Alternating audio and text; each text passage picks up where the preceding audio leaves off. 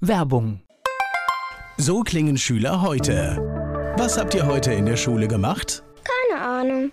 Und so klingt der Speedlearner. Was habt ihr heute in der Schule gemacht? Heute haben wir sehr viel über Afrika gelernt. Soll ich bei den ägyptischen Pharaonen anfangen und bei den Zulu-Kriegen aufhören? Oder interessiert es dich in Wirklichkeit gar nicht? Speedlearning. Für bessere Noten. Wie wir vom Hoffnungslerner zum Speedlearner werden. Jetzt überall im Buchhandel. Speedlearning. Antenne Mainz, mein heutiger Gast ist männlich. Name, Michael Engersdorf, Alter, 64.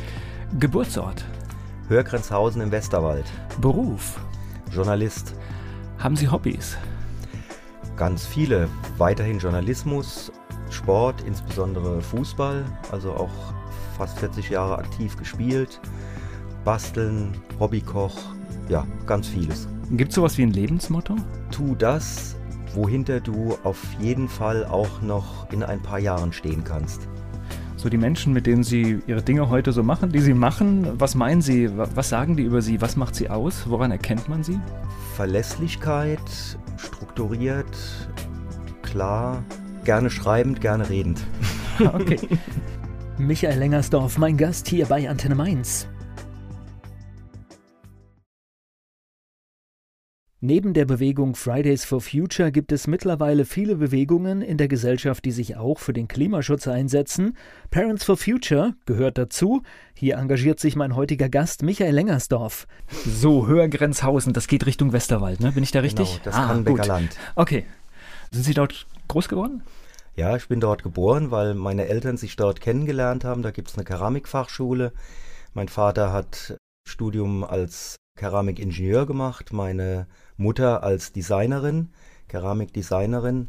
Ja, und dann sind sie auch dort hängen geblieben. Okay, ich überlege gerade, äh, ist, ist das irgendwie, das, das, das ist da in der Region so, so äh, das gibt es da öfter, ne? Ja, das ist das sogenannte Kannenbecker Land, hatte auch ein große Tonvorkommen, also rundherum Ja. in den verschiedensten Orten. Bei uns war eine der größten Abbauten von Ton und deswegen gab es natürlich auch sehr viele Keramikfachbetriebe, also wirklich noch alte mit den, mit den alten Hochöfen, die noch mit Holz befeuert wurden und dann auf 12, 1300, 1500 Grad gebracht wurden und dort die keramischen Teile gebrannt wurden. Wird man dann handwerklich automatisch geschickt, wenn man so aufwächst? Ja und nein, ich sag mal, ich bin da ein bisschen von, von meinem Vater auch vorbelastet, in Anführungszeichen, der halt sich sehr viel mit Technik beschäftigt hat. Und früher waren ja die Autos auch noch so, dass man viel selber machen konnte. Und das habe ich dann, als ich meine ersten Autos hatte, auch selbst gemacht. Also bei uns war oftmals so die, die Maßgabe, wenn du Michael suchst, dann guck unter seinem Fiat 500. Okay. Ja, so, so, so geht das. Aber heute wir machen das Auto auf und dann sieht man irgendwie drei große Blöcke und einer davon ist kaputt und wird komplett ausgetauscht. Ja, aber trotzdem habe ich anscheinend auch irgendwie so ein technisches Gehör. Ich weiß noch ein, ein Beispiel von einem Kollegen beim Landessportbund, mit dem ich mit seinem Mercedes 190 Diesel zu einer Dienstfahrt unterwegs war. Und ich sagte, also irgendwas klappert bei dir hinten, hinten links ist, glaube ich, ein Radlager kaputt. Sagte, ich war gerade in der Werkstatt, kann überhaupt nicht sein. Acht Tage später kam er, in- kam er bei uns ins Büro und sagte, ey, du hast tatsächlich recht gehabt, ein Radlager war kaputt. Also das sind so Sachen, wo ich manchmal denke, habe ich da irgendwie so ein, ja, so ein gewisses Verständnis, wie so Mediziner, die ja auch sagen, sie haben das und das, drücken da und da und auf einmal ist es weg. Hörgernshausen, das heißt, dort hat sich ihr Leben abgespielt, zur Schule gegangen und alles, was dazugehört? Jein, denn es gab nur eine Grundschule und dann noch ähm, eine Realschule. Später gab es dann ein größeres Schulzentrum, aber erst nach meiner Zeit. Das hieß, für mich war die Frage, gehe ich dort auf die Realschule? Habe ich gesagt, nein, ich möchte Gymnasium, ich möchte Abitur machen. Dann gab es nur die Möglichkeit nach Montabaur, hatte keinen besonders guten Ruf, also trieb es mich nach Koblenz und das war auch eine gute Entscheidung. Zwölf Kilometer von Hörgrenzhausen runter an den Rhein, den ich dann anfangs mit dem Bus gefahren bin. Später hatte ich eine rote Kreidler mit 16 Jahren und bin dann regelmäßig mit meinem Mopedchen nach Koblenz aufs Eichendorf-Gymnasium gefahren. Okay, das heißt, aus der Kleinstadt in die Großstadt, ne? Genau. Okay. Ja, aber ich glaube, das prägt auch ein bisschen und sind vielleicht auch gerade gerade in der Jugendzeit freut man sich natürlich. Ist natürlich schöner, äh, nach Koblenz zu kommen, als auf dem Land zu versauern. Nein, ja gut, es war halt damals, war es tatsächlich so. man war ohne Auto, war man quasi aufgeschmissen, obwohl die Busverbindungen waren relativ gut. Also ich musste zwar dann auch früh aufstehen, weil es dann über die anderen Dörfer erst nach Koblenz ging mit dem Bus, aber ist alles machbar. Naja, ist ein Thema, auf das kommen wir mit genau. Sicherheit später auch noch. Mobilität, die wir heute neu erfinden müssen. Und ich glaube, auch heute ist der öffentliche Nahverkehr auf dem Land noch nicht da, wo er sein muss. Nein, auf gar keinen Fall. Also ich habe das große Glück, dass ich in Saulheim fünf Minuten vom Bahnhof wohne, im Ortskern, also von daher auch schnell nach Mainz kommen kann. Aber nichtsdestotrotz, da ich noch eine Tochter habe, die auch schulpflichtig ist und die auch bewegt werden muss, geht das halt leider nicht ohne Auto. Also ich finde, es ist manchmal schon schwer. Also ich kenne ja. das ja auch und lebe halt auch ein bisschen außerhalb und dann gibt es Busverbindungen und auf diese kann man sich momentan nicht verlassen. Das heißt, der Bus ist mal voll, er kommt mal gar nicht und das ist natürlich nicht, nichts, um Kinder in die Schule zu bringen. Es ist nicht keine zuverlässige Planung, die man ja, da machen kann, ja. Auf jeden Fall. Ja. Aber ich muss halt langsam auch gucken. Mein alter Zafira wird jetzt im Dezember 17 Jahre alt, hat 335.000 Kilometer drauf. Aber er fährt und da kommen wir gleich schon auch auf ein politisches Thema. Als Angie die Abwrackprämie auf den Weg gebracht hat, habe ich gesagt, sag mal, hast du sie noch alle? Da ist Energie reingesteckt worden und wenn man sieht, was auf den Schlachthöfen, den Autoschlachthöfen steht, Autos, die wie eine Eins dastehen, wie aus dem Ei gepellt und die werden jetzt ausgeschlachtet, dann denke ich mir, also das war wieder ein echtes Lobby-Ding für die Autoindustrie. Naja, und Ökobilanz erstmal von Ihrem Auto ist definitiv die, die beste. Selbst wenn der Verbrauch etwas höher ist, ist natürlich das, was bei der Herstellung schon an, an, an Schaden entsteht, das müssen wir immer mit einberechnen. Und genau. dafür muss ein Auto oft irgendwie acht oder neun Jahre fahren und erst dann fängt es an, eigentlich Sinn zu machen alles. Ja. Und er ist erstaunlich gut. Er ist mit 8,8 Liter angegeben und ich fahre mit sechs bis sieben Litern. Also ist natürlich auch immer eine Sache, wie man fährt. Ja. Also auch schlagen Sie den einen oder anderen Neuwagen heute. Ja. ja. und gleich geht's weiter im Gespräch mit Michael Lengersdorf. Michael Lengersdorf, mein Gast heute hier bei Antenne Mainz. Wir haben schon erfahren, er kommt aus Hörgrenzhausen. Waren Sie ein guter Schüler?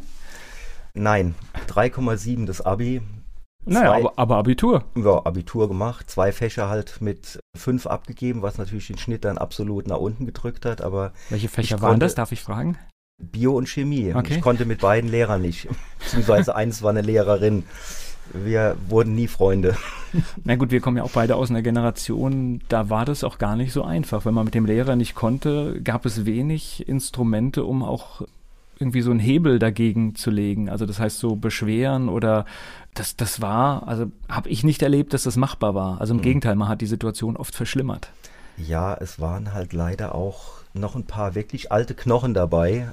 Ich weiß, was Sie meinen. Die aus der Nazi-Zeit wirklich noch rübergerettet wurden und ich will jetzt unseren Direx nicht in die Ecke stellen. Er hat sehr viel Positives bewegt und wir konnten ja später auch, was eben in der Mittelstufe noch nicht der Fall war, dann auch im Kurssystem uns das wählen, was wir wollten und das habe ich dann auch gemacht. Dadurch bin ich dann noch ein bisschen nach oben gekommen, habe dann in Sport also tatsächlich auch meine Eins gerettet und in Musik aber alles andere war dann eben Durchschnitt. Das hat dann zwar die 2,5er wieder ein bisschen nivelliert, aber ganz nach oben hat es dann nicht mehr gereicht. Aber es ist trotzdem, denke ich, was aus mir geworden. Es ist ja nicht immer das, was man auf dem Papier stehen hat, sondern was man mit dem macht, was man auf dem Weg mitbekommen hat. Außerdem ist es ja meistens so, es dauert gar nicht so lange Zeit, zwei, drei Jahre, dann interessiert das Zeugnis eigentlich schon, schon gar nicht mehr, ja. weil dann kann man sich beweisen, was, was immer man macht und ja. viele andere Sachen sind dann viel bedeutender. Nach der Schule wussten Sie, was Sie machen? Also Sport war ja schon, sage ich mal, prägnant da. Ja, das war etwas prägnant da. Da war aber noch nicht so, so ganz klar, was ich tatsächlich mache. Bin dann erstmal auf die Schiene Diplom-Handelslehrer, also Berufsschullehrer gegangen. Bin dann auch für vier Semester nach Köln. Hatte aber dann, da hat mich das leider dann eingeholt, leider keinen Studienfach Sport auf der Sporthochschule nehmen können, weil ich einen zu schlechten Durchschnitt hatte. Und ich hätte noch länger warten müssen. Dann habe ich irgendwie gesagt, nee, also ich will jetzt nicht so irgendwie so ein Dauerstudent werden. Und mein Vereinsvorsitzender, der Willi Klein, in Hörgrenzhausen, der war auch gleichzeitig oberster Hauptamtler beim Landessportbund und der hatte so ein bisschen Ahnung auch, welche Studiengänge es gibt und hat er gesagt, wir haben eine, eine Sportlehrerausbildung auf den Weg gebracht, anderthalb Jahre Vollzeitausbildung in Trier an der Uni, in Schneidershof und guck dir das doch mal an. Habe ich die Aufnahmeprüfung gemacht, habe gesagt, ja, das passt, da ist alles drin, da ist Sportverwaltung. Es war sehr breit gefächert. Du konntest damals sogar auch noch in den Schuldienst gehen, aber das war nicht so für mich die, die Option. Ich wollte eigentlich was im, ja, im politisch-verwaltungstechnischen Bereich bewegen. Und bin dann also tatsächlich auch beim Landessportbund genommen worden, hatte das große Glück, dass der gerade vorher von Koblenz eigentlich an seinen Gründungsort nach Mainz gezogen ist, um näher an die, an die Landesregierung zu kommen und war dann erst im Leistungssport, dann im Bereich Ausbildung und dann wurde mein späterer Chef, also Willi Klein war ja schon etwas älterer Herr, sage ich mal, der dann auch ein paar Jahre später in Rente gegangen ist und mein Chef Öffentlichkeitsarbeit, der ist dann zum äh, Gesamtchef geworden und der hat mich dann gefragt, da ich schon so ein paar Sachen für die Zeitschrift geschrieben habe, traust du dir das zu, die Öffentlichkeitsarbeit zu übernehmen? Habe ich gesagt, ja, ich glaube schon, dass mir das Spaß macht. Ich bin rein, dann habe ich über Jahre die, die Zeitschrift gemacht, habe sie umgestaltet von schwarz-weiß auf farbig, auf 14-tägig, dann ging es wieder zurück, Internetauftritt, alles, was dann dazu kam. Und habe dann zwischenzeitlich sogar mal in Simmern unsere Hausdruckerei, die auf quasi auf der Kante zur Insolvenz stand, habe ich dann auch mal anderthalb Jahre noch geleitet. Also ein relativ breites Spektrum gemacht. Und sogar 1984 den Urknall mit dem äh, Fernsehen bei EPF, erstes privates Fernsehen, die Tochtergesellschaft von der Rheinpfalz. Da war ich mit dabei in der AKK, in der damaligen und habe den Startschuss mitbekommen und wir haben dann tatsächlich auch Sport gemacht, also ganz verrückte Dinge. Ja, das ist heute alles schon fast nicht mehr Wirklichkeit, nee. wenn man das so nimmt. Aber dann war der Landessportbund, das ist so eine Frage, die ich dann auch immer stelle, wie jemand in die Region kam. Das war im Prinzip, Sie sind quasi dem Arbeitgeber gefolgt. Genau. Ja. ja. Und waren dann in Mainz. Ich war dann in Mainz mit meiner damals noch nicht Frau, Partnerin von Trier umgezogen. Damals mit dem Opel Caravan, den wir uns von Freunden ausgeliehen hatten, mit dem Anhänger hinten dran. Und da passte alles rein. Okay. Aber haben Sie nie bereut, oder? Den nee, Bier? das habe ich nie bereut. Ja. Weil es war, also, obwohl ich inzwischen jetzt schon 16 Umzüge gemacht habe, wo ich dann inzwischen auch schon Profi bin, ja.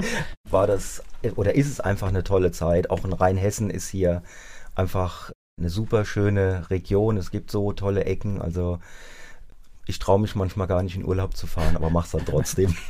naja, es gibt ja ganz viele Menschen, die kommen in unsere Region und machen hier tatsächlich so einen Kurzurlaub in den Weinbergen und machen Weinbergstouren und solche Geschichten. Ja. Darf man nicht verkennen, in was für einer Region wir leben. Das ist das, schon. Das mache ich natürlich auch gerne. Also gerade mit meinen äh, zwei großen Töchtern. Meine zweitälteste hat mich ja letztes Jahr zum Opa gemacht und die wohnt in Oppenheim und da gibt es dann auch immer so Weinbergswanderungen zweimal im Jahr und da sind wir jetzt schon mehrfach mitgelaufen und es ist einfach schön. Und die große Schwester kam dann auch noch mit dazu. Ja, das sind schöne, ja. ja. Gleich geht's weiter mit meinem Gespräch mit Michael Lengersdorf. Über den Landessportbund Rheinland-Pfalz kam er nach Mainz. Mein Gast hier bei Antenne Mainz, Michael Lengersdorf. Sie haben ja schon fast alles, was Sie beim Landessportbund gemacht haben, schon, schon zusammengefasst. Das heißt, das war auch Ihr komplettes Arbeitsleben? Das war fast mein komplettes Arbeitsleben. Allerdings kam dann so für mich ein Punkt, so als ich so auf die 50 zusteuerte. Man nennt es ja so ein bisschen Midlife Crisis, aber bei mir war es eigentlich keine Crisis, sondern ich habe gesagt, Mensch, äh, du hast irgendwie jetzt so viel dir angeeignet und irgendwie beim Landessportbund geht es nicht mehr so richtig voran. Es gab auch einen neuen Chef. Mein alter Chef ist Lotto-Chef geworden und ja, es war mehr so ein Verwaltungsfachmann und das war nicht so meine Art. Ich kannte Peter Schössler immer als Menschen, der, der kam morgens rein, hat uns auf seiner mechanischen Schreibmaschine schon einen Pressetext vorgaben und sagt, mach den mal fertig, schick den mal raus und so war das einfach. Also da war immer Leben drin und dieses Leben Na, war ich, irgendwie. Ich, ich kenne ihn, deswegen kann ich mir das vorstellen. Ja, ja, ja. Also, ja. und das Leben war irgendwie weggegangen und da habe ich gesagt, nee, du musst jetzt irgendwas anderes machen. Und ein ehemaliger Kollege, der war bei einem Solarunternehmen gelandet und der screente aber auch schon immer wieder so die Dinge, was so an schönen Jobs da ist. Und der rief mich auf einmal an und sagte, hier, Juvi sucht Pressesprecher, bewerb dich da doch mal. Ich hatte mich inzwischen bundesweit bei Sportorganisationen beworben, war auch zweimal in die Endauswahl gekommen. Aber auch da merkte man, auch der Sport ist verfilzt, das Vitamin B war dann doch etwas stärker als das, was man vielleicht als Persönlichkeit einbringen konnte. Und dann habe ich gesagt, naja, dann gehst du halt mal in einen ganz anderen Bereich. Warum nicht? Ich war in den 80er Jahren auch in der Anti-AKW-Bewegung und dachte, na, mit erneuerbaren Energien, das ist doch eigentlich der Weg, den wir, den wir gehen müssen. Und das hat dann auch fast geklappt, aber das fast war dann, dass ich quasi zur Vertragsunterschrift kam und dann Matthias Willenbacher, der Chef, so ein bisschen rumdruckste und sagte, ah, wir haben da noch jemand, mit dem müssen wir sprechen. Könnten Sie vielleicht noch eine Woche warten, wir melden uns bei Ihnen. Und da habe ich schon gedacht, ah ja, das ist ein komischer Trick. Aber es war tatsächlich so, die Mitarbeiterin, die Maike Blustein, damals weiß ich noch wie heute, süße Kollegin dann später auch bei uns in der Abteilung, die rief mich an und sagte, kommen Sie nach Wörstadt, da sind die ganzen Chefs zusammen, die haben eine Klausurtagung, die wollen Ihnen was vorstellen. Ja, und dann bin ich da hingefahren, ich weiß noch wie heute, Matthias Willenbacher war mit Schal, Augen zu, war eigentlich völlig verkältet, also hatte absolut ins Bett gehört, aber er wollte dieses Gespräch führen mit seinem Abteilungsleiter Christian Hinsch. Und dann stellten sie mir die Kampagne Grenzen durchbrechen durch. Also die Idee, unsere Energieversorgung auf 100% erneuerbare Energien umzustellen. Dann haben sie gesagt, würden Sie sich das, können Sie das vorstellen, dafür eine Kampagne aufzubauen und das in die Welt rauszutragen? Ich gesagt, hört sich spannend an, habe das erstmal so bestehen lassen, habe dann ein paar Tage gearbeitet, habe dann gesagt, ey, Matthias, was ist denn eigentlich der Kern der Sache? Du willst zwar den Kopf umstellen, aber wo wollen wir denn hin? Ja, sagt er zu 100% erneuerbar. Dann habe ich gesagt, genau das ist es. Das ist unser Slogan, 100% erneuerbar. Und dann habe ich das alles aufgebaut, habe Werbematerialien gemacht, habe wieder eine Webseite gebaut und all die Dinge, die dazugehören und habe das bis hin zu einer Stiftung, die ich für sie dann ins Leben gerufen habe. Wir haben dann später noch einen Verein, daraus gegründet, der dann für, ich sag mal, für das Normalvolk war und die Stiftung dann eben für Unternehmen, um sich daran zu beteiligen. Also ganz viele Dinge, die dann in sechs Jahren inklusive ein Besucherprogramm, wo wir fast 37.000 Leute am Standort in Wörstadt informiert haben über dieses Thema.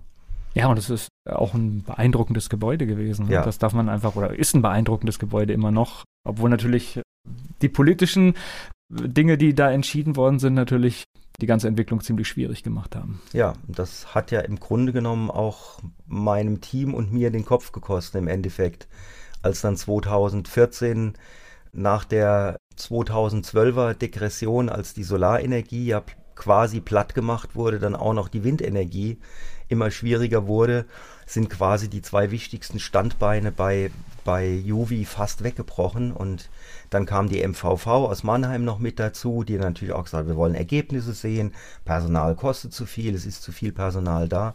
Naja, und da war natürlich mein Team dann, die eigentlich nur Geld kosten, im vordergründig und nichts für das Unternehmen gebracht haben, als erstes dran dann entlassen zu werden.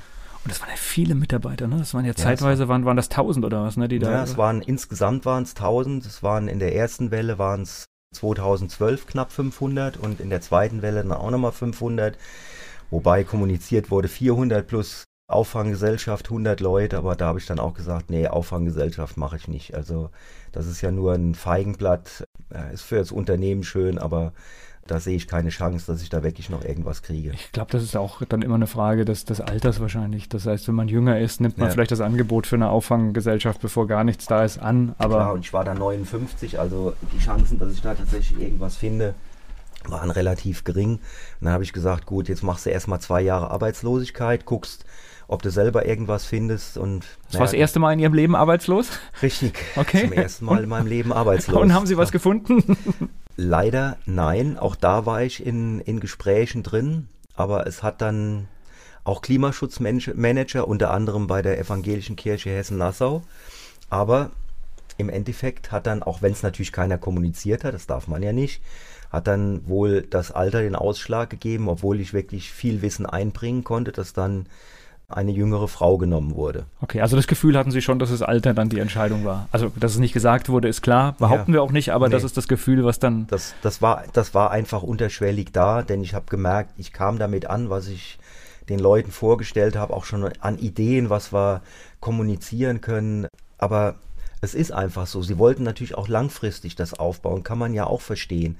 Aber andererseits denke ich immer, warum kann man das Wissen nicht einbringen? Sagt jetzt irgendwie drei Jahre, bringen Sie was auf die Rolle und dann arbeiten wir jemand Jüngeres ein, der dann das übernimmt nach und nach. Und Sie gehen dann irgendwann ganz zufrieden auch in ihren Ruhestand. Ja, und für mich ist immer die Frage, muss ein Übergang in Ruhestand, wie wir einfach sagen, muss der denn zum Beispiel auch auf einen Stichtag erfolgen oder kann das auch ein fließender Übergang sein? Genau. Oder kann das sein, dass sich jemand zurücknimmt und, und der Weg langsam auch freigemacht wird für neue Dinge, um und äh, also, oder auch nebenamtlich noch tätig ist, weil das ja. war auch meine Idee bei Juvi. Ich habe mir, ich habe mir eigentlich meinen meinen Rentnerjob geschaffen, weil es war einfach ja, Stiftung, Verein hätte man ja noch hervorragend kombinieren können, auch solche Geschichten, wenn man ja, sowas hat. Das ja, und auch die, die Führung, Vorträge, also ja. das, das war einfach mein Ding. Ich habe gemerkt, wie die, wie die Leute mitgegangen sind, wie ich die Leute mitnehmen kann. Und das kann man auch als Rentner noch machen. Selbst wenn ich jetzt nicht mehr hätte laufen können, wäre ich halt mit, mit dem Rollator oder was auch immer gekommen. Also genau, so Solarbetrieben am besten. genau. Ja. ja, also ich, ich, ich denke, ich glaube, wir müssen sowieso umdenken, weil die ganze, ganze Geschichte im Arbeitsprozess wird sich in den nächsten Jahren so massiv verändern.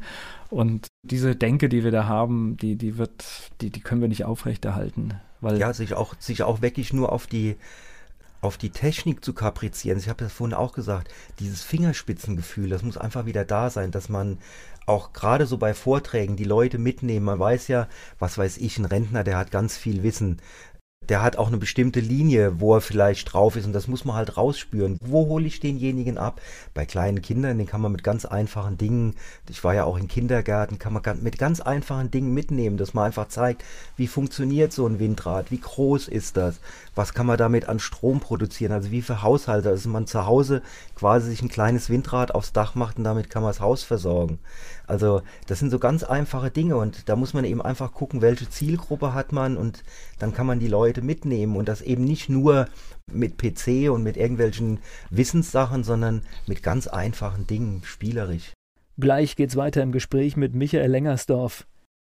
Über seine Zeit bei Juvi in Wörstadt habe ich mich mit Michael Lengersdorf schon unterhalten und jetzt geht es weiter in unserem Gespräch hier bei Antenne Mainz. Also mich hat das damals, also ich war relativ äh, am Anfang bei, als, als die Photovoltaik-Geschichte kam, auch mit dabei und ich schaue heute, dass ich das nicht verstehe, dass wir da nicht schon viel weiter sind. Normalerweise müsste auf jedem neu gebauten Haus heute äh, eine Photovoltaikanlage Pflicht sein ja. und ich, da, da haben wir echt wir waren da so weit und haben echt eine, äh, als ganzes Land eine Riesenchance verspielt. Ja. Zumal es ja auch heute klar ist, man muss ja nicht mehr unbedingt Südrichtung haben, sondern fast, man kann heute an. Fast man, egal, ja. Ja, es ist fast egal, genau. Ja.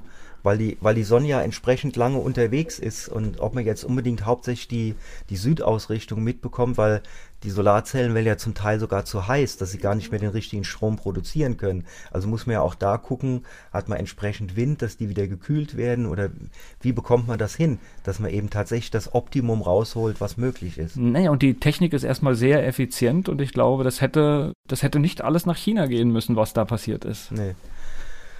Ja, aber ich meine, ich habe gerade heute Morgen im Morgenmagazin wieder Herrn Altmaier gehört. Er war ja damals auch 2012 bei Juvi, als das dritte Gebäude eingeweiht worden ist und er hat so groß getönt, das geht alles weiter und die, die Bundesregierung steht hinter dem, dem, den erneuerbaren Energien und dem Energiewandel. Aber wenn man heute sieht, was für ein Durcheinander gemacht wird, also selbst Spezialisten schauen ja nicht mehr durch, was im Erneuerbaren Energiengesetz jetzt tatsächlich Sache ist. Ich, ich habe auch gelernt, dass es immer kritisch, wenn jemand hinter einem steht. Besser ja. wäre es, wenn man sich vor die jeweilige genau. Geschichte stellt, weil, weil man weiß nie, ob der Fuß gehoben wird. Ja. genau, weil das ist eine ganz gefährlich, also weil das eine Formulierung, die ist, wir stehen voll hinter ihnen, mhm. ist eigentlich immer so ein Zeichen. Wir, wir sollten vorsichtig sein, ob ja. wir hier noch lange stehen mhm. oder ob wir nicht einfach mal einen Tritt kriegen. ja, nee, ist, ist schade, aber der, dieser, der, das letzte, der letzte Teil ihres Berufslebens, ist der dann entscheidend für das, was sie auch heute machen, wo sie sich engagieren? War das dann so der, der große Einblick in Themen, mit denen man sich sonst vielleicht gar nicht so tief beschäftigt? Ja, einerseits schon. Also so tief mit Sicherheit nicht. Hätte ich, äh, hätte ich sicherlich nicht gemacht. Also gerade auch äh, mit dem Thema dann Windenergie oder auch Bioenergie. Also wir haben ja verschiedene Geothermie.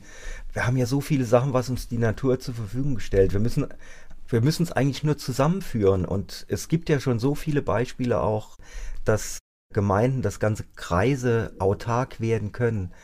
Aber wir haben einfach noch nicht erkannt, wie greifen die Sachen ineinander? Und das ganz entscheidende Thema, was wir auch, wo wir gleich zur Mobilität kommen, mit den Speichermöglichkeiten. Wir müssen Speichermöglichkeiten schaffen, die bezahlbar sind, sowohl für den kleinen Haushalt als auch für die Großunternehmen, die darauf zurückgreifen können, weil wir natürlich den Produktionsprozess nicht unterbrechen können, weil auf einmal nicht mehr genug Energie da ist. Wobei jetzt mein Eindruck ist, was ich so verfolge, dass wir bei den Speichermedien also gerade in den letzten Jahren richtig große Fortschritte gemacht haben. Also das war ja vor zehn Jahren, waren viele Sachen nicht gelöst.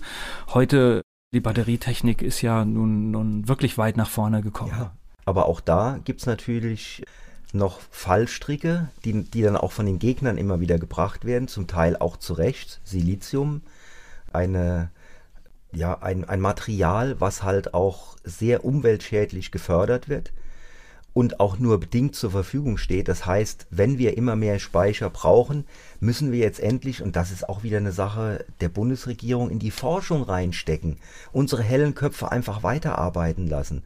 Und das beste Beispiel ist jetzt gerade, warum kommt die Elektromobilität so hoch? Auch bei den deutschen Unternehmen. Vor zehn Jahren hat Angie den Masterplan Elektromobilität, eine Million Autos bis 2020 auf die Rolle gebracht. Was hat sie dafür getan? Nichts. Und ich bin mir sicher, sie weiß, dass alle deutschen Unternehmen, die großen Autobauer, ihren Plan schon in der Tasche hatten. 1900 hat Opel die erste Zigarre elektrisch gebaut, die mit nur Batterien gefahren ist. Dann wurde es Benzin erfunden und es ist alles in der Schublade verschwunden. Also wir werden irgendwie für dumm verkauft. Und jetzt ziehen es alle raus und alle sagen, ID3 von VW, der Corsa elektrisch. Warum kommen die auf einmal? Die kommen doch nicht aus dem Nichts, sondern das hat alles schon in der Schublade gelegen und die haben nur darauf gewartet. Wir scheffeln noch unsere Milliarden mit den alten Autos, die halt ausgereift sind, wo wir nicht mehr viel investieren müssen in die, in die Produktion. Und jetzt kommen sie auf einmal. Und als gestern dann die, die Meldung kam, dass Elon Musk seine Tesla-Fabrik, die größte, die er bauen wird, außerhalb von Amerika in Deutschland entsteht, in Brandenburg, habe ich gedacht, der Junge hat es erkannt. Der weiß, in Deutschland sind die klugen Köpfe, da kann ich das hinbringen und da wird das auch entsprechend auf die Straße gebracht.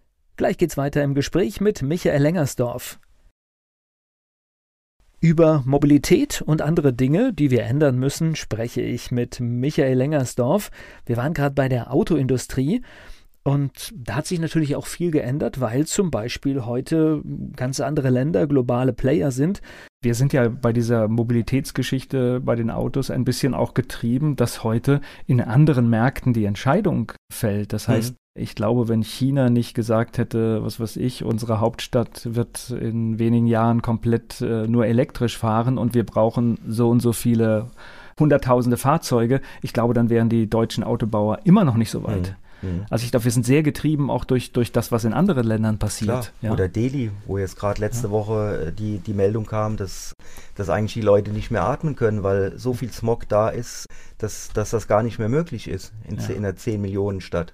Wissen Sie, was mich bei, bei dem ganzen Autokram am meisten äh, eigentlich ärgert und beschäftigt, ist, dass es ja auch noch eine andere Technologie gibt, die auch schon in den 70er Jahren gepriesen wurde als umweltfreundliche Variante, die Wasserstoffmobilität und da scheint es ähnlich zu sein, da scheint es die Lösung zu geben und die gehören aus meiner Sicht, bei Bussen funktioniert es ja auch schon, die gehören schon lange auf die Straße und aber auch da ist einfach das alte Geschäftsmodell so lange bedienen wie nur möglich, anstatt die neuen Technologien voranzubringen und erster zu sein. Ja. Weil ich glaube, das ist entscheidend für die Zukunft. Ja, aber ich glaube, noch entscheidender ist, dass es auch da eine Vernetzung gibt. Und wir waren ja eben schon mal beim öffentlichen Personennahverkehr. In den 70er Jahren wurden ganz viele Nebenstrecken der Bahn platt gemacht, erstmal stillgelegt, dann platt gemacht. Ich weiß, in meinem Ort, da ist inzwischen eine Umgehungsstraße auf der Trasse, wo früher die Eisenbahn gefahren ist. Aber mir ist also, es wenigstens ein Fahrradweg. ja, so wie an der Nahe zum Beispiel ja. auch. Also da gibt es auch tolle, tolle Sachen. Aber was entscheidend ist, wir müssen wieder den Menschen in den Mittelpunkt stellen. Also in der Stadt muss der Mensch die Priorität 1 als alleroberstes haben. Dann kommen, ich sag mal, die umweltfreundlichen Fahrradfahrer und dann vielleicht noch Elektromobilität. Aber wir müssen auch die Autos wieder aus der Stadt rausbringen. Der Mensch muss wieder das Gefühl haben, ich bin hier zu Hause, ich kann mich hier bewegen, ohne Angst zu haben, von einem Radfahrer umgefahren zu werden oder vielleicht von einem Elektroauto, was ich nicht gehört habe. Ja, aber es gibt so viele Beispiele. Also wir müssen nur in die Niederlande schauen. Also wenn, wenn Sie Amsterdam mit dem Auto besuchen wollen, geben Sie freiwillig auf und nutzen die Park-and-Ride-Parkplätze. Sie geben mhm. da freiwillig auf, weil einfach, wenn Sie wirklich mit dem Auto reinfahren, dann ist es ein so teurer Spaß, weil das Parkhaus kostet dann Dagegen kommt uns Mainz wie Minitarife vor. Also mhm. die, die langen richtig zu. Mhm. Und wenn sie einen Parkvergehen begehen in der Stadt, dann sind sie da nicht 15 Euro, sondern sind sie schnell 150 Euro los. Ja. Und man, das, man überlegt sich das sehr genau und da sind große Parkplätze vor der Stadt. Ich bin mit einer Bus-, Bahn- oder U-Bahn-Verbindung in fünf oder zehn Minuten im Zentrum. Stellt sich doch für mich nicht die Frage, was ich mache. Mhm. Ganz klar. Und so muss es im Grunde genommen in den großen Städten in Deutschland auch sein. Und Mainz fängt ja jetzt langsam an. Es gibt ja seit, ich glaube, vorletztes Jahr eine Fahrradbeauftragte. Ich habe gerade gehört, es werden weitere fünf Mitarbeiter eingestellt, die also den Fahrradverkehr lebens- und liebenswert in der Stadt machen sollen. Und das beste Beispiel ist gerade die große Langgasse, die umgebaut wird, die endlich umgebaut wird, wo man das Gefühl hat, es ist so eine Allee, wie sie eigentlich früher mal die Ludwigstraße war. Wenn man die alten Bilder vor dem Krieg sieht, wo noch die Straßenbahn runtergefahren ist, wo links und rechts Bäume standen und dann wurde halt in der Nachkriegszeit diese fürchterlichen Bauten da hochgezogen mit den Pavillons, die da reinragen und eigentlich alles zumachen, wo man keinen tollen Blick mehr auf den Dom oder aufs Staatstheater hat. Also diese Entwicklungen müssen einfach weitergehen. Auch wenn wir dafür Geld in die Hand nehmen müssen, die Leute müssen sich wieder wohlfühlen und sie müssen auch wieder atmen können. Wenn ich nur dran denke, wie wir die letzte Demo gemacht haben vor dem Staatstheater, wo früher die Platanen gestanden haben, wo man Schatten hatte, da hat man in der knallen Sonne gestanden, da ist man wirklich umgefallen. Und das darf einfach nicht sein, dass wir selbst uns die Möglichkeiten nehmen, dass wir wieder vernünftig in den Städten atmen können. Gleich geht's weiter im Gespräch mit Michael Lengersdorf. Michael Lengersdorf war schon früh Umweltaktivist und ist mein Gast hier bei Antenne Mainz. Sie haben gerade ein schönes Stichwort gegeben mit, den, mit der ja, Radplanung, die jetzt in Mainz vorwärts geht. Und jetzt wollen wir dann auch mal hoffen, dass das nicht nur dem Wahlkampf geschuldet war, da schnell eine Lösung zu machen, sondern dass es wirklich jetzt auch dauerhaft wirklich in, in die Pläne der Stadt gehört, ja. weil ich habe festgestellt jetzt bei der ganzen Wahlkampfberichterstattung, das hat mich überrascht, das Thema Rat. Ich war auf einigen Veranstaltungen von, von, von allen möglichen Kandidaten und habe auch selbst eine Runde gehabt mit denen, wenn, wenn, wenn unsere Hörerfragen kamen. Das Thema Radfahren in der Stadt war ein ganz gewaltiges Thema. Mhm. Das hat total viele Menschen interessiert und das hat mich selbst überrascht. Ich hätte dem jetzt gar nicht so diese Bedeutung zugemessen. Und das ist ein Thema, mit großem Interesse muss man sich drum kümmern, ja. Ja. Und es wird auch zum Glück immer mehr auf dem Land ein Thema. Also ich bin ja jetzt auch engagiert und unter anderem in der Agenda 21 Gruppe in Wörstadt und da in einer Untergruppe Wohnen und Mobilität. Ein bisschen aus, einmal aus Augen, Eigennutz, weil wir ein generationenübergreifendes Wohnprojekt in Wörstadt planen, aber weil ich auch passionierter Radfahrer bin. Und da sind wir eben jetzt tatsächlich dran. Da wird zum Beispiel auch die Hauptdurchgangsstraße die Friedrichstraße soll jetzt umgebaut werden. Aber meinen Sie, es käme irgendjemand auf die Idee, da jetzt wirklich mal zu gucken, nicht, dass wir Parkplätze kriegen, sondern wie können sich die, die Fußgänger vernünftig bewegen, dass auch die Geschäfte frequentiert werden und wie kann der Radweg, äh, der Radverkehr vernünftig eingebunden werden. Also das wirklich zu einer, naja, ich sag mal, eine Spielstraße zu machen. Und im Moment ist immer noch nur geplant, dort Tempo 30 zu machen. Also es sind wirklich, ich, ich muss es so sagen, es sind leider immer noch die alten Knochen in der Politik an der Macht, die einfach noch nicht kapiert haben, dass wir, die wir auch die Erfahrung haben, jetzt das anstoßen müssen, was zukünftige Generationen ihr Leben wieder so leben können, wie man es sich früher eigentlich immer vorgestellt hat. Also ich bin auch zu Fuß von zu Hause noch zum Milchwagen unten an der Hauptstraße gelaufen mit meinem Henkelmann und habe dann für uns die Milch geholt. Also solche Dinge, das gibt es ja alles nicht mehr, dass jemand wirklich zu Fuß irgendwo zu einem Geschäft läuft. Es ist ja immer noch so, dass er um die Ecke mit dem Auto fährt, um seine Zigaretten am Automaten zu holen. Ja, das ist schon, manche, manche Sachen sind da echt beängstigend, aber tatsächlich ist es so, auch da können wir viele europäische Länder heranziehen. Wenn man ein, ein tolles Fahrradstreckennetz hat, dann wird es auch genutzt. Und mhm. wenn, wenn ich muss leider nochmal die Niederlande ranmachen, äh, da gibt es wie, wie ein Autobahnnetz, gibt es ein komplettes Fahrradnetz mhm. über das ganze Land. Ja. Und das heißt, sie haben da Pläne, also klar, sie fahren da auch mal streckenweise an der Straße, aber es ist klar geordnet, wie ich, was weiß ich, von Stadt A nach B mit dem Fahrrad fahre und es ist auch toll ausgezeichnet. Mhm. Also man, man kann sich nicht verfahren. Und es sind meistens ganz tolle Strecken neben den Straßen oder richtig durch tolle Naturschutzgebiete. Das ist echt vorbildlich. Ja. Und ich glaube, da müssen wir auch hin. Ja. Dass man einfach weiß, ich kann auch aus dem rheinhessischen Hinterland ordentlich mit dem Fahrrad zum Beispiel in die Stadt Mainz. Genau. Ja. Genau. Und nicht, wie ich es auch schon zu meiner Partnerin gemacht habe, wenn ich dann mal zweimal nach, nach Weinheim bei Alzey gefahren bin, von Saulheim, dann natürlich auf der Landstraße fahren musste und die Busse morgens wirklich einen Meter neben mir überholt haben und ich in den Sog reingekommen bin, wo ich auch denke, sag mal, kann es das noch sein? Ich war voll beleuchtet, also die mussten mich sehen. An einem Morgen war zwar auch Nebel, da war ich dann auch schlecht zu sehen, aber das kann doch nicht sein, dass man Angst haben muss, dass man in, in Graben abgeschossen wird, wenn man mit dem Fahrrad unterwegs ist. Ja, aber das ist in der Denke noch nicht drin. Ich glaube, nee. da müssen wir echt noch viel, viel, viel verändern. So, ich habe jetzt schon einmal das Stichwort Demo vor dem Theater gehört. Ich habe schon mal Anti-Atomkraft-Bewegung gehört. Das heißt, Sie gehen auf die Straße, wenn Ihnen was nicht passt.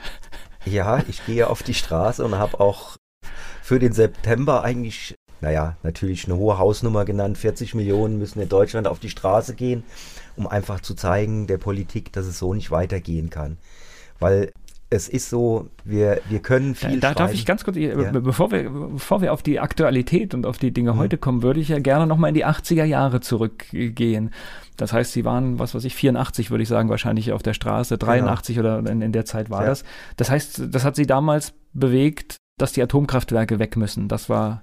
Ja, und ich, oder besser gesagt, wir sind ja dann leider auch 86 bestätigt worden. Das Schlimme war, dass ein halbes Jahr vorher, bevor Tschernobyl in die Luft geflogen ist, meine älteste Tochter geboren wurde. Das bewegt mich jetzt gerade nochmal, weil aus dem Bekanntenkreis ist parallel ein Sohn geboren worden und der ist mit acht Jahren an einem Gehirntumor gestorben.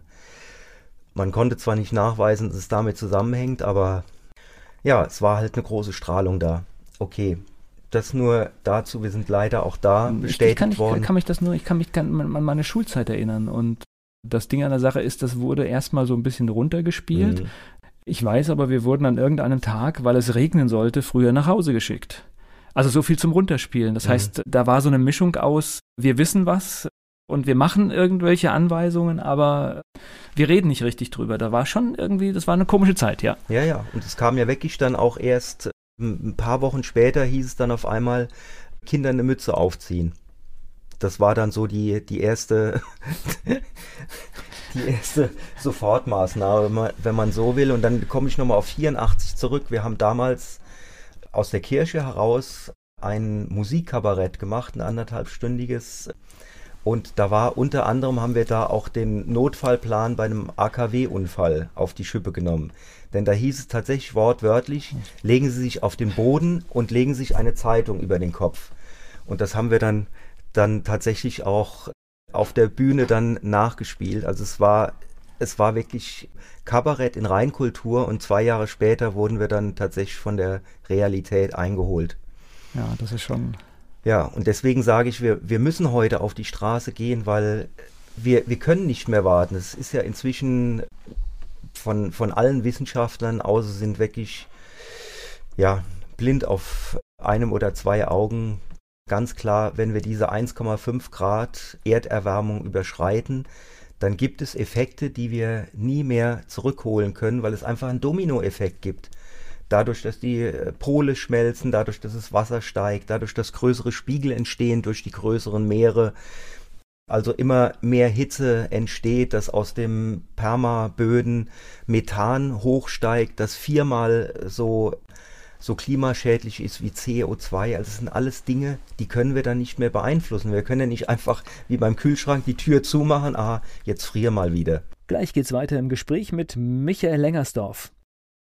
In Kürze gibt es auch in Mainz wieder Klimademonstrationen. Auch mein heutiger Gast Michael Lengersdorf wird mit auf der Straße sein. Er ist hier zu Gast bei Antenne Mainz. So, jetzt kennt natürlich jeder die Fridays for Future Bewegung und es ist klar, es sind junge Menschen, es sind Schüler während der Schulzeit auf der Straße und demonstrieren, sind im Streik, deswegen auch während der Schulzeit, weil sonst wäre es ja kein Streik. Das muss man immer mal dazu sagen, weil manche sagen, ja, macht das doch nachmittags. Nein, es ist ein Streik und ein Streik bedeutet auch, man arbeitet in dieser Zeit nicht. Und ich denke, das ist auch legitim, weil ansonsten hätte es keine mediale Beachtung. Das muss man einfach auch mal zugestehen. Jetzt sind Sie ja aber nicht äh, Fridays for Future. Sie zählen jetzt nicht mehr zu den ganz Jungen. Das heißt, warum sind Sie da und wie sind Sie organisiert? Also ich persönlich bin im Frühjahr dazugekommen, als ich zum ersten Mal gehört habe von Politikern, die Schüler schwänzen die Schule. Und da ist mir einfach der Kamm geschwollen. Und das habe ich ja auch dann bei der Demo im September gesagt, eigentlich das ist gelebte Demokratie. Die Schüler zeigen, was ihnen auf gut Deutsch auf den Zeiger geht, dass die Politik nichts tut, obwohl sie genau weiß, dass wir unsere Welt an die Wand fahren, dass wir sie kaputt machen. Und dann habe ich gesagt, ich will das jetzt mit unterstützen und habe dann mitbekommen, dass es eben auch eine Parents for Future Bewegung gibt, dass also die Eltern, also die Großeltern und so sich engagieren und ihr Wissen und vor allen Dingen auch ihre Connections mit einbringen und eben damit auch der Politik zeigen, das ist hier kein Streik von irgendwelchen verrückten Jugendlichen, die keine Lust, keinen Bock auf Schule haben, sondern da steckt tatsächlich etwas dahinter und wir unterstützen das. Und inzwischen gibt es ja auch die Workers for Future, die Scientists for Future. Also es gibt eine sehr breite Bewegung. Genau diese breite Bewegung brauchen wir, um die Leute auf die Straße zu bringen, um zu sagen, hier in Berlin und auch in Rheinland-Pfalz, in Mainz, ihr müsst jetzt dagegen steuern. Tut etwas, sonst habt ihr euch selbst überholt. Und ich sage mal, es gibt dann eine moderne Revolution, genauso wie es äh, moderne Völkerwanderungen geben wird, wenn wir diesem jetzt nicht Einhalt gebieten. Ja, und was das bedeutet, haben wir 2015 schon, schon gesehen, was es bedeutet, wenn viele Menschen nicht mehr wissen, wo sie hin sollen mhm. und den Weg nach Europa einschlagen. Also wir haben schon ein Vorgeschmack von Dingen, die passieren können. Und das sollte uns noch äh, aufmerksamer machen, dass wir Lösungen finden, dass Menschen überall dort bleiben können, wo sie jetzt leben. Ja, und das ist eben im Moment nicht mehr der Fall. Also Afrika ist ja eigentlich schon viele Regionen nicht mehr bewohnbar und wir ja, tragen durch die verschiedensten Maßnahmen eben, eben dazu bei, dass es immer schlimmer wird. Maßgeblich, dass Brand, ja, ja, maßgeblich dass Brandrodungen gemacht wird, damit Rinder dort großgezogen werden können, die dann eben auch noch dazu beitragen, weil sie eben Methan ausstoßen, dass das zusätzlich auch nochmal das Klima weiter schädigt.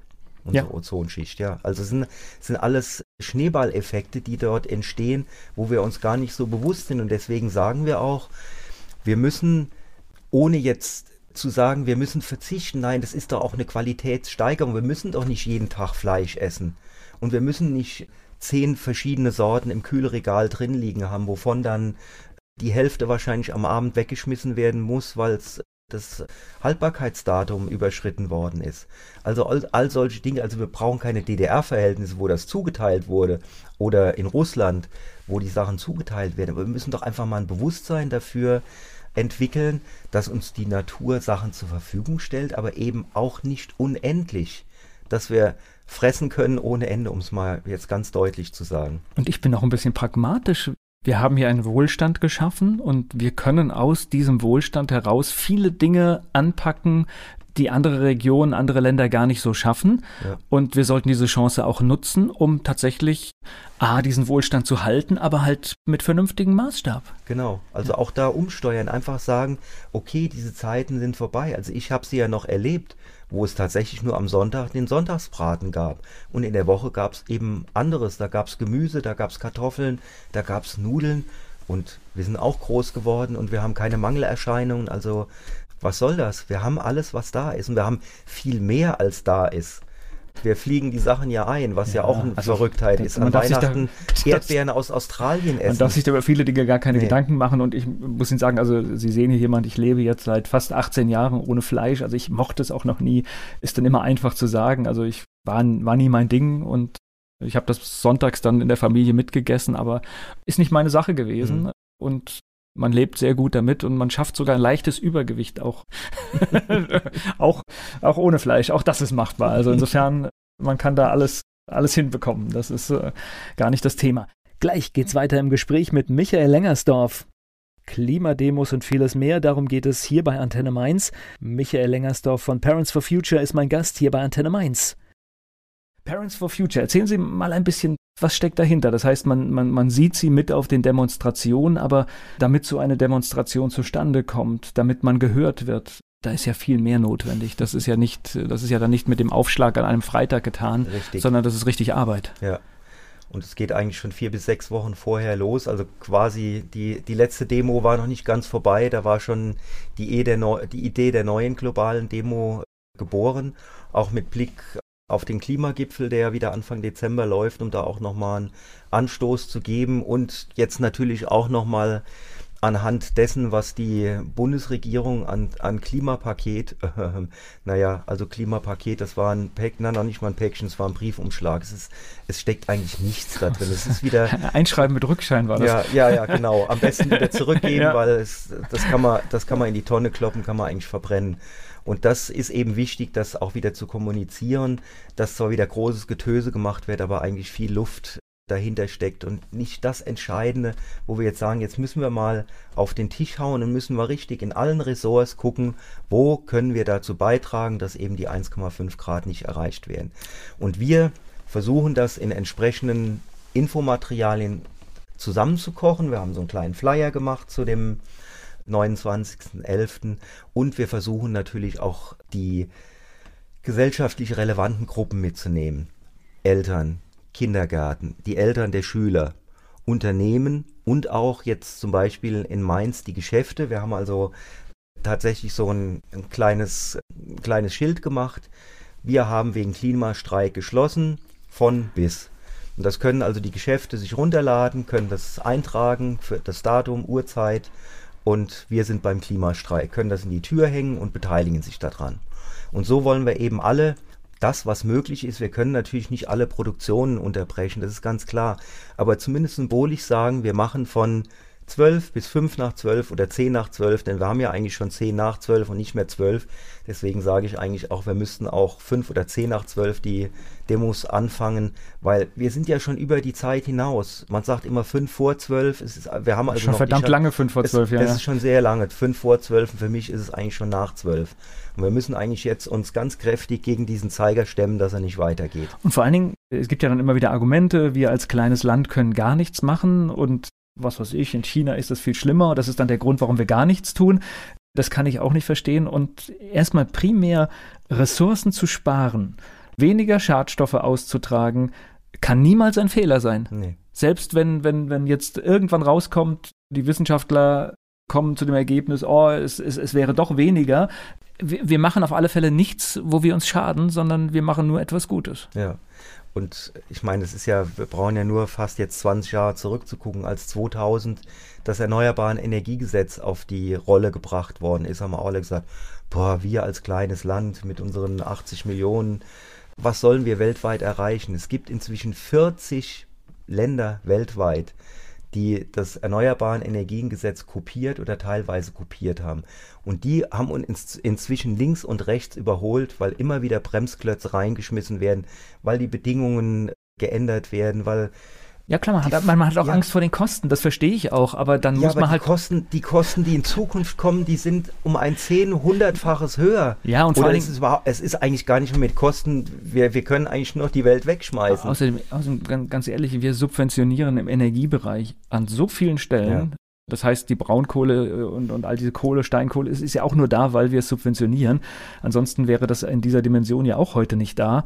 Und dann ist es halt so, dass wenn der Strom vielleicht für den, für den Endverbraucher zu teuer wird, dass man vielleicht auch hier subventioniert, ja. Ja, und es ist ja auch nur ein gewisser Punkt, weil ja immer im Moment der Strompreis sich an der Börse nach dem quasi ältesten und schlechtesten Kraftwerk richtet. Und wenn diese alten Kraftwerke endlich mal vom Netz sind, dann wird es auch wieder einen realen Preis geben, was Sie eben schon sagten. Dann wird eben nicht mehr äh, dieses alte Kraftwerk gefördert und subventioniert, weil es eben uns noch eine Reserve bietet, sondern wir haben eben dann andere Technologien, die direkt eingreifen können mit Speicherkraftwerken, also mit hoch Speicherkraftwerken, über Wasserkraft, mit den Batterien, mit, mit Gas. Wir haben ja auch ein riesen Gasnetz in Deutschland. Also viele Höhlen, wo Gas drin ist, die aber nur zum Teil genutzt sind, zum Teil 40, vielleicht 50 Prozent. Also wir könnten auch Systeme wie Power to Gas, also aus Strom über ein Pyrolyseverfahren Gas machen, können wir dort speichern. Da können wir uns drei Monate nur aus diesem Gasnetz in Deutschland versorgen. Also wir haben Möglichkeiten.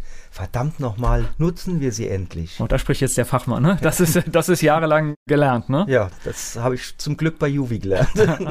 ja, aber auch ja. das gehört ja natürlich, wenn ja. man, wenn man sich organisiert, wenn man sich ehrenamtlich engagiert, gehören natürlich auch diese Fakten dazu. Denn tatsächlich ist ja auch das, was ich erlebe, es wird immer gesagt, ihr demonstriert, was wollt ihr denn? Und bisher ist die Bewegung ja sehr klug, dass sie den Ball immer zurückspielt und sagt, ihr seid die Politik, ihr müsst den Rahmen gestalten. Genau. Es geht gleich weiter im Gespräch mit Michael Lengersdorf. Die Parents for Future wollen die Fridays for Future Bewegung unterstützen. Michael Lengersdorf ist bei den Parents dabei und er ist mein Gast hier bei Antenne Mainz. Wie viele Leute sind denn da aktiv? Wie, wie, wie, viel, wie viel organisieren denn mit Ihnen Dinge und bereiten Demos vor und unterstützen die also Fridays also, for Future Bewegung? Ich sag mal, es ist so ein harter Kern von 20 bis 30 Leuten, aber der gesamte Parents for Future würde ich mal zwischen 150 und 200 Leuten einschätzen. Ist im Moment schwierig, weil wir haben so einen E-Mail-Verteiler, wo dann äh, alle immer die neuesten. Das bezieht sich auf welche, auf welche Größe? Auf Mainz. Das auf heißt, Mainz. das ist einfach hier in der Region. Okay. Genau, genau. Das ist jetzt hier die Region. Also ich bin jetzt auch zu Mainz dazugegangen, weil es gibt zwar auch eine kleine Bewegung in Alzey, aber die ist halt noch sehr überschaubar. Ich möchte halt schon auch, dass wirklich Power dahinter kommt. Ich hoffe, dass wir die dann irgendwann auch noch mitziehen können. Entweder kommen sie mit nach Mainz oder wir geben ihnen auch noch ein bisschen Manpower und Wissen mit. Aber ich glaube, eine ja. große Demonstration in ist, Mainz hat mehr, ja. mehr Wirkung. Das, glaube ich, ist ja. einfach so. Ich habe ja das letzte Mal gesagt, ich erwarte 10.000 Leute und zum Glück habe ich nicht zu hoch gepokert. Also es wurde zwar dann offiziell von 8.000 bis 9.000 gesprochen, aber ich glaube schon, dass wir mehr waren, weil zum Teil sind die Leute dann auch zwischendurch schon wieder nach Hause gegangen oder waren nur kurz auf dem Gutenbergplatz. Es ist eine Bewegung, die ja langsam Gehör findet. Ich glaube nicht nur langsam, sondern halt auch viele haben gedacht, als das die ersten zwei, drei Demonstrationen aufkamen, dass das schnell wieder vorbei ist. Und es macht mir aber nicht den Eindruck, als wenn das schnell vorbei ist, sondern dass der Druck sich erhöhen wird. Das hat das schwedische Parlament bei Greta Thunberg auch gedacht. Ach, da steht eine Schülerin und plötzlich waren es mehrere tausend. Und äh, genau das ist es. Also die Politik muss einfach merken, das ist nicht eine Stimme, sondern eine Stimme hat quasi von vielen das aufgenommen und hat sich endlich auf den Weg gemacht und die anderen sind mit dazugekommen. Ich habe gemerkt, Sie sagen jetzt hier so 150 Leute, auch gut vernetzt. Das heißt, wenn man jemanden anschreibt, dann wird man sofort weitergeleitet und irgendwann landet man an den richtigen, beim richtigen Ansprechpartner. Also das funktioniert perfekt. Aber ich glaube, Parents for, for, for, for Future tauscht sich auch bundesweit aus, ne, untereinander. Richtig. Also es gibt eine Fridays for Future bundesweite sogenannte Delhi-Konferenz. Also da gibt es Delegierte aus den, aus den Ländern, aus den Gruppen, die halt hauptsächlich in den großen Städten existieren die sitzen so alle 14 Tage bis drei Wochen in einer, in einer Telco zusammen, Telefonkonferenz und tauschen sich aus.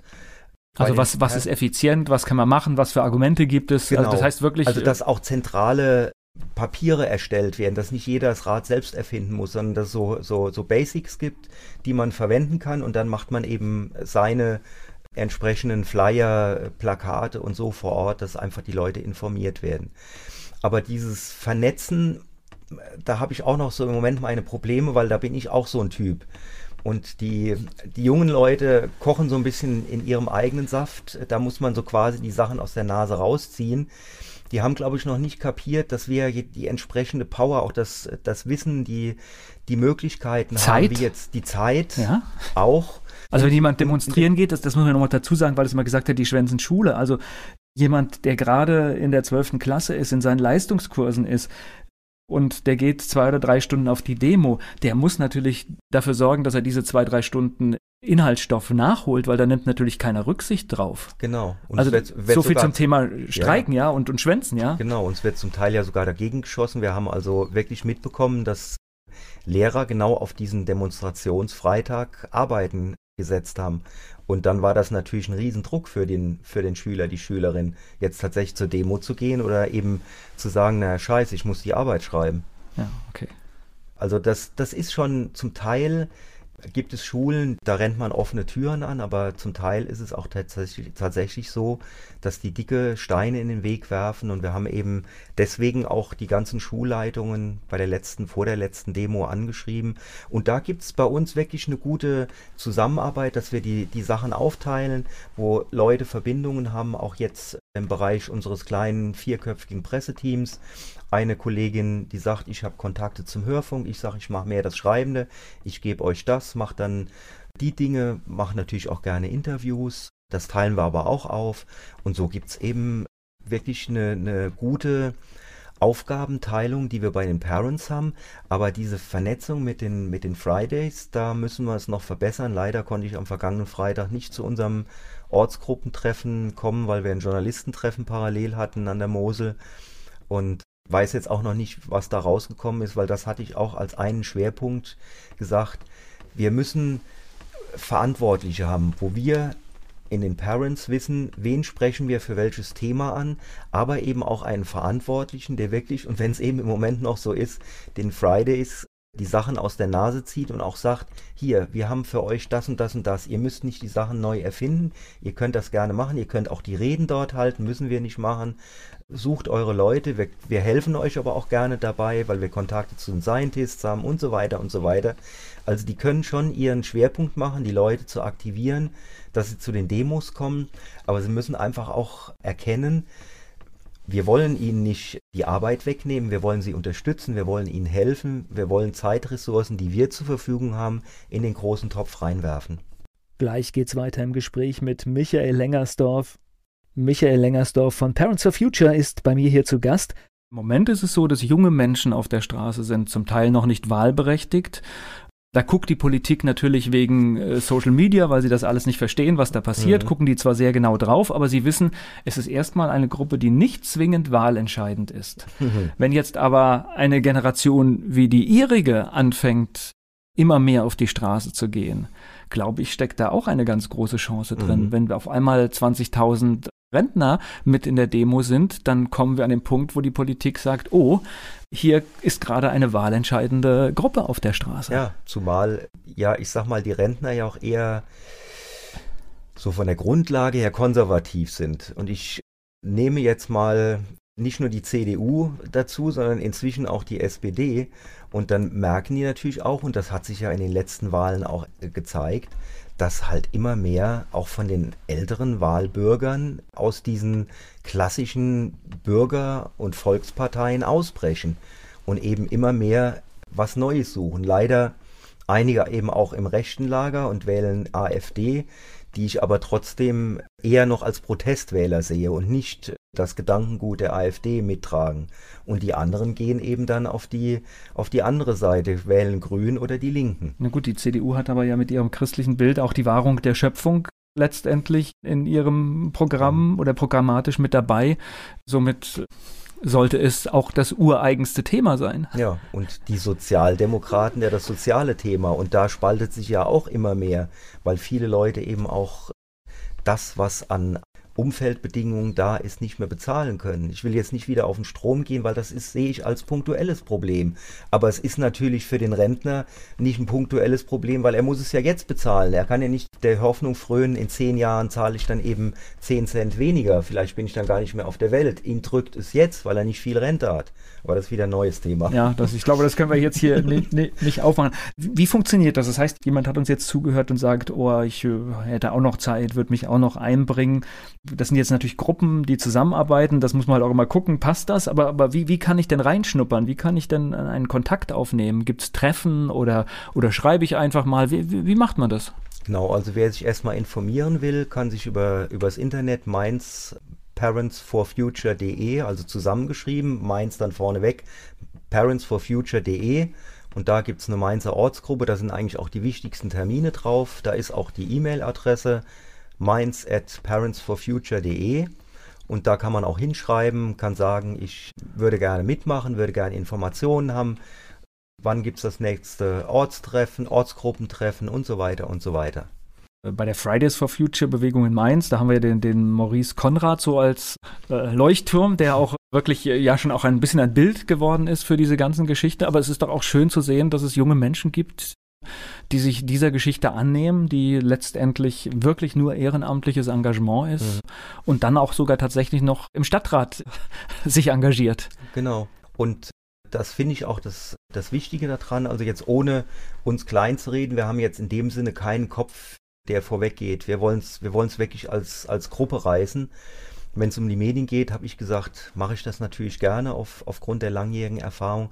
Aber bei Maurice finde ich auch so toll, dass er wirklich Kante zeigt und ja, im Grunde genommen ja auch Gefahr läuft, von irgendeinem Verrückten mal angegriffen zu werden. Das wäre ja nicht das erste Mal dass jemand sagt, du hast nicht mehr alle Tassen im Schrank und, und rammt ihm Messer zu, in den zu, Zumindest ja. auf Social Media wird, ja. wird er ja schon hart angegriffen. Ja. Das muss man ja heute auch schon ertragen. Ist auch nicht einfach. Also wenn man sieht, also ich bin auch manchmal bestürzt darüber, wenn ich auf die Antenne Mainz Facebook-Seite schaue, was Menschen sich heute, also da fehlt jegliche Erziehung für mich. Mhm. Das heißt, mhm. man beleidigt keine anderen Menschen, weder im echten Leben noch im angeblich virtuellen Raum. Man macht es einfach nicht. Ja. ja. Und das heißt, ich kann jede kritische Position äußern, solange ich nicht beleidigend werde und solange ich auch versuche zu argumentieren. Ja? Genau. Und es ist ja auch mit Fakten hinterlegt. Also es ist ja jetzt nicht irgendwie Wolkenkuckucksheim, irgendeine Spinnerei, wie es trotzdem vielfach noch abgetan wird.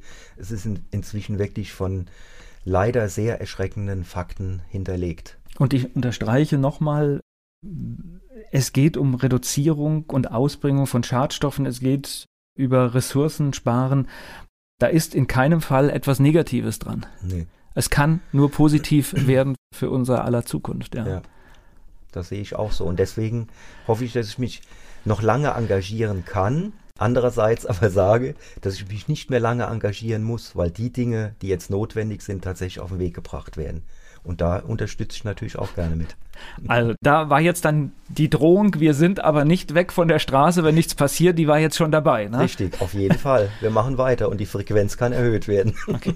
Aber ich glaube, das ist auch bei, bei, bei vielen Dingen, also wir sehen es ja auch beim, beim, beim Fluglärmprotest, das ist jetzt ja auch, was weiß ich, in 300 Demonstrationen. Mhm. Es ist wichtig, dass man überhaupt Gehör bekommt, dass man halt dieses Signal immer in der Öffentlichkeit hat. Also man darf da auch keine Schwäche zeigen, Nein. weil das bedeutet dann letztendlich auch, dass es von der politischen Agenda geräumt wird. Ja, deswegen haben wir auch in den, gerade in den Sommerferien gesagt, wir als Parents gehen jetzt auf jeden Fall auf die Straße und versuchen natürlich auch ein paar von den Schülern, die nicht in Urlaub sind, auch mit auf die Straße. Und war, glaube ich, gar nicht so schlecht, ne? Ja, es waren jetzt ich glaube 700 anstatt der 1000 bis 1200 sonst. Aber naja, aber jeder der, jeder, der eine Veranstaltung organisiert, weiß, wie schwer es ist, manchmal 50 Leute oder 100 mhm. Leute zu organisieren. Also ja. man muss es immer fair, fair bleiben, ja, ja? ja, Und es sind halt viele auch nicht da oder das muss man auch fairerweise sagen, mhm. ja. ja.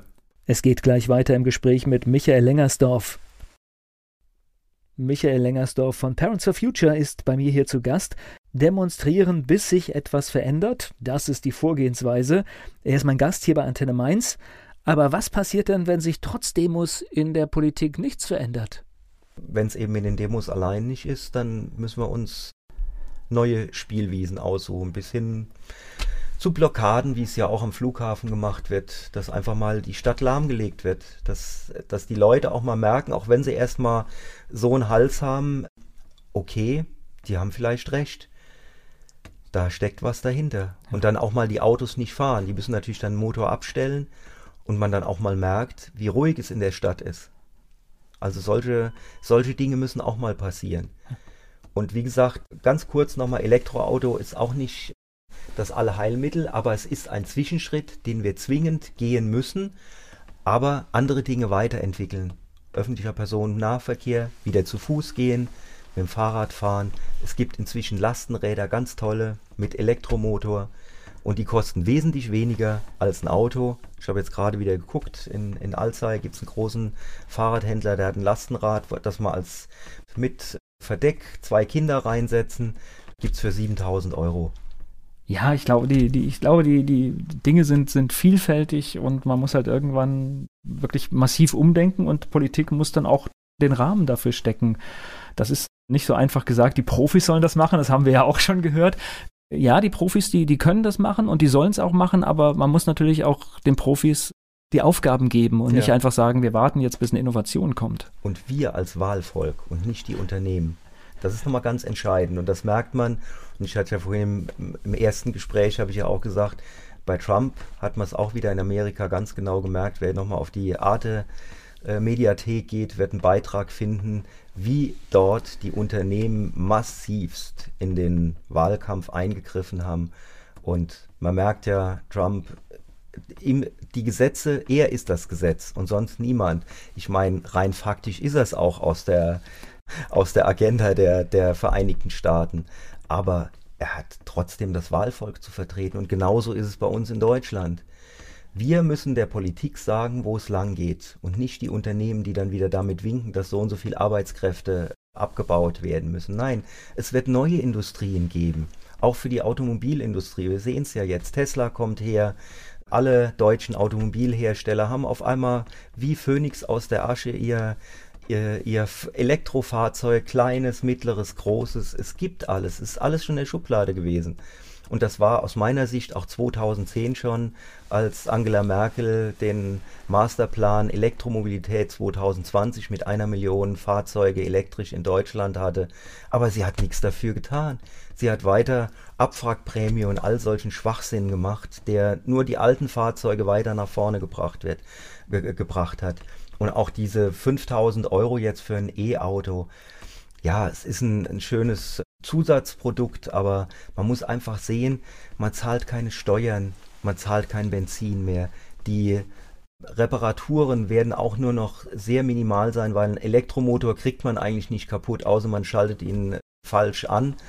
Also es sind Dinge da, die wir machen können. Wir zahlen jetzt im Moment ein bisschen mehr, aber wenn man das Auto nachher sieht, wenn es lange läuft, dann rechnet sich es auch. Wir müssen natürlich auch für die Speicher Möglichkeiten, für die Batterien, für Silizium müssen wir Alternativen finden. Aber verdammt nochmal, lasst doch unsere intelligenten Leute raus.